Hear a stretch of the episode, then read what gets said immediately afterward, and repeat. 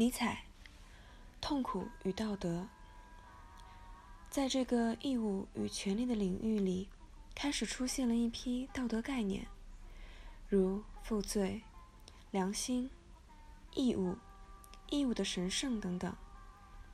他们的萌发就像地球上所有伟大事物的萌发一样，基本上是长期用血浇灌的。难道我们不能补充说？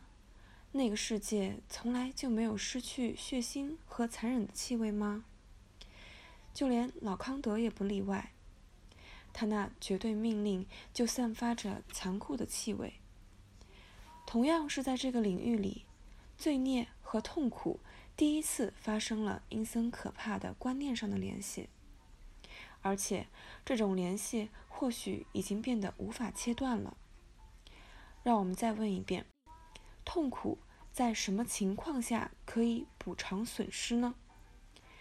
只要制造痛苦能够最大限度地产生快感，只要造成的损失以及由于损失而产生的不快能用相对应的巨大满足来抵偿，这只痛苦本来是一种庆贺，就像刚刚所说的那样，债权人越是不满意他的社会地位。他就越是重视这种庆贺。上述这些纯属猜测，因为对这种隐秘的东西追根究底是很困难的，也是很难堪的。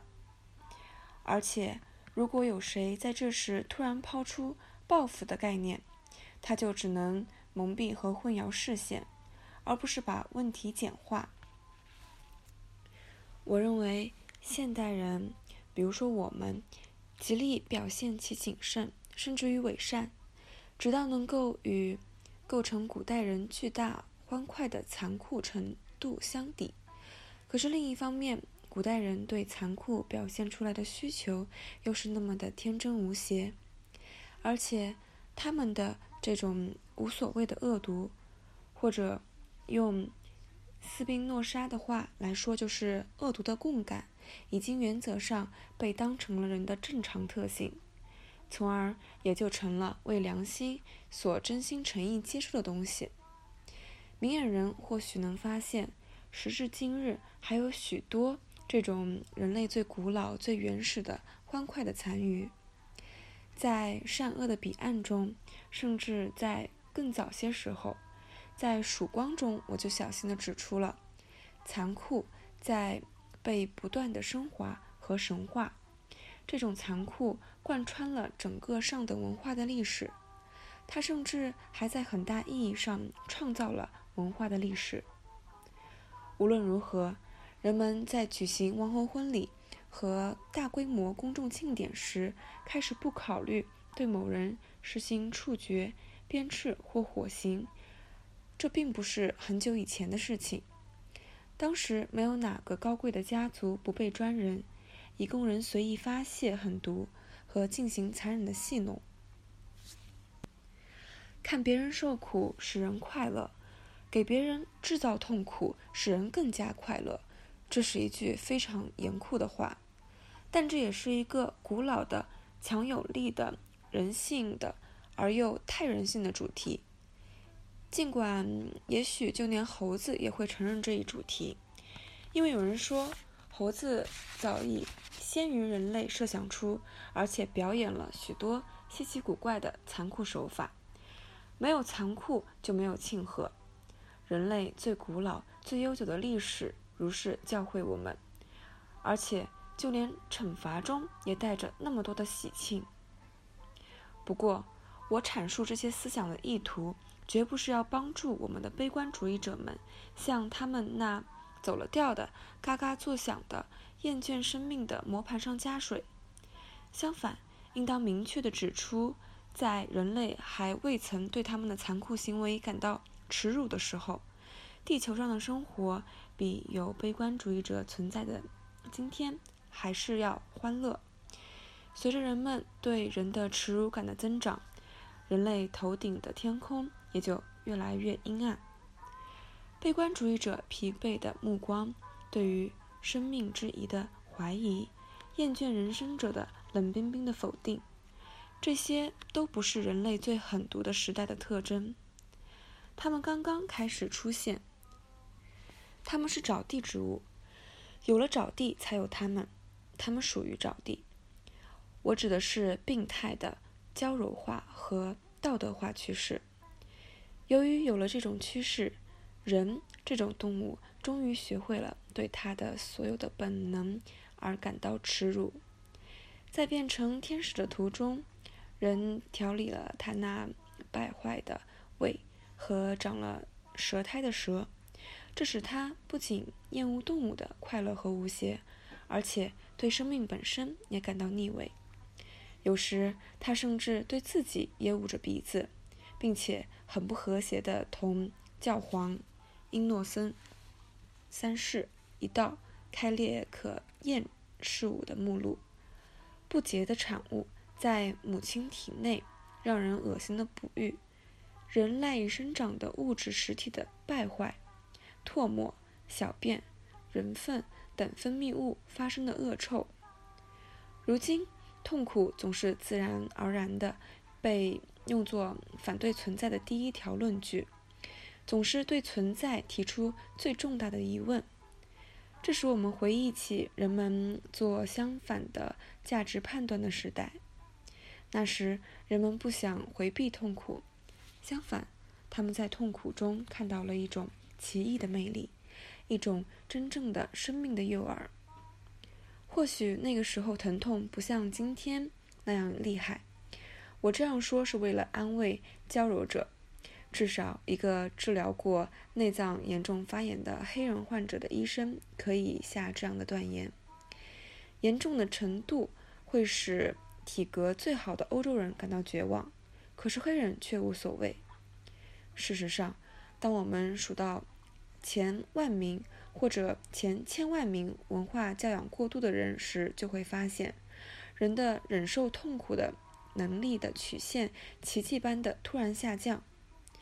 我相信，和一个歇斯底里的女才子在一夜中所忍受的痛苦相比，迄今为止，为了寻求科学的答案，面动用了计量器调查过的所有动物的痛苦，都是不屑一顾的。或许现在还允许一种可能性存在，那就是残酷的欲望也不一定就要全部消失。就像如同痛、疼痛感加剧了那样，那种欲望只需加上某种理想的微妙的成分，也就是说，它在出现时必须被翻译成幻想的和精神的语言，而且要。用简直难以想象的名称装扮起来，使最温柔伪善的良心也不会对他产生怀疑。起来反对痛苦的不是痛苦自身，而是痛苦的无畏。但是，不论是对于把痛苦解释成整个神秘的拯救机器的耶基督来说，还是对于那些惯于从旁观者或者痛苦制造者的角度理解所有痛苦的天真的古代人来说，一种无谓的痛苦都是根本不存在的。由于在世界上创造出，或者毋宁说是否定了那隐蔽的、没有揭露的、无法证明的痛苦，于是当时的人就几乎是必须要发现众神这些所有高尚和低贱的中间人。简而言之。就是要发现某种同样是隐蔽的、同样是在暗处的，而且是不会轻易的错过一场有趣的悲剧的东西。借助于这种发现，生命在当时和以后就一直被理解为造物。生命本身得到了证明，他的不幸也得到了证明。现在也许需要新的发现。为一个神所喜闻乐见的任何的不幸都是正当的，这就是古代的感情逻辑吗？说真的，这难道仅仅是古代的感情逻辑吗？众神被想象成残酷的戏剧的爱好者，只需看看加尔文的《路德》，就可以知道这古老的想象在欧洲人的人性中延伸了多远。无论如何。除了从残酷中取乐，希腊人笃定不会向他们的众神呈奉更合适的造福配料了。那么，河马为什么让他的神轻视人的命运呢？此外，托洛伊战争以及类似悲剧的梦魇到底有什么意义呢？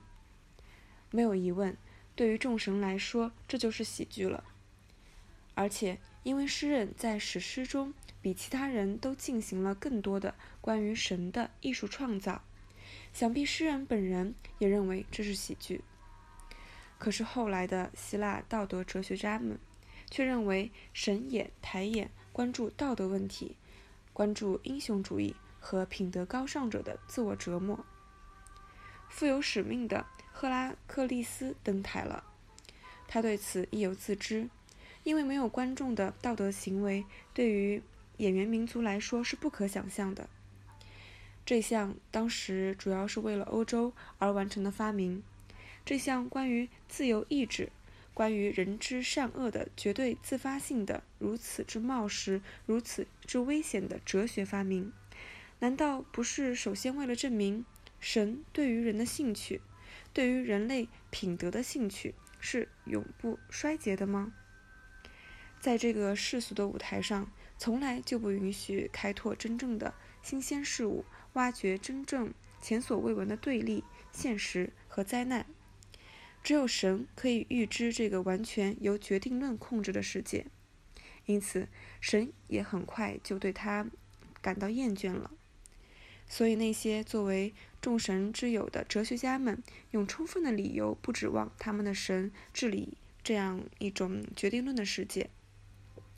古代世界基本上是公众的、开放的世界，这整个世界都充满了对观众的柔情。